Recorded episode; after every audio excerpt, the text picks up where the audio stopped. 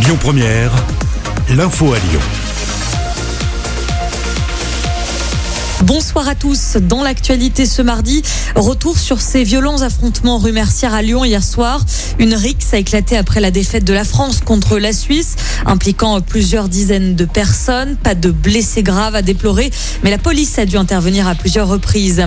La France qui est donc éliminée de l'Euro de football en huitième de finale, une sortie qui s'est jouée au tir au but. Aujourd'hui, la compétition continue avec Angleterre-Allemagne en fin de journée et la Suède face à l'Ukraine à 21h. Rendez-vous vendredi pour les quarts de finale. La Suisse affrontera l'Espagne. La Belgique, elle jouera face à l'Italie. Dans le reste de l'actualité, le variant Delta du Covid représente 20% des cas positifs en France. C'est une annonce ce matin d'Olivier Véran. On se donne l'été après quoi, si la vaccination est insuffisante, nous irons vers une obligation de vaccination pour les soignants, a prévenu le ministre de la Santé. Euh, concernant les vaccins toujours, Sanofi va investir 2 milliards d'euros d'ici 5 ans dédiés à la recherche et au développement de l'ARN messager.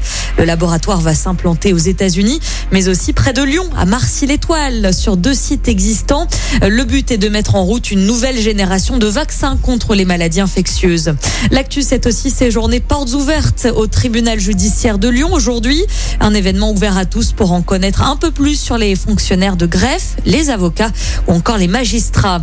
Si vous prenez le train, tendez l'oreille, vous pourrez profiter des toilettes gratuitement dans les gares SNCF à partir de l'année prochaine.